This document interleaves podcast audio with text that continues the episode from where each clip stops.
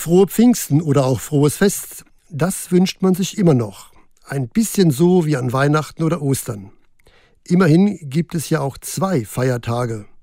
Mit Weihnachten und Ostern, da können die meisten Menschen noch was anfangen. Selbst wenn es nur der Weihnachtsmann oder der Osterhase ist. Aber Pfingsten? Was war denn da gleich nochmal? Dabei gäbe es einiges zu feiern an diesem Fest, 50 Tage nach Ostern, nämlich Begeisterung, Aufbruch und sogar einen Geburtstag. Die Bibel erzählt von den Jüngern Jesu, wie sie wie ein Häufchen Elend zusammensaßen, voller Angst und Hoffnungslosigkeit. Und plötzlich wie aus heiterem Himmel ein Brausen, ein Sturm den Raum erfüllte. Von Feuerzungen, die sich auf ihnen niederließen, wird berichtet, und plötzlich war sie weg, die Angst und Hoffnungslosigkeit. Mit Feuereifer und aufs Neue begeistert konnten sie gar nicht anders, als aller Welt von der Auferstehung Jesu und der befreienden Botschaft des Evangeliums zu erzählen.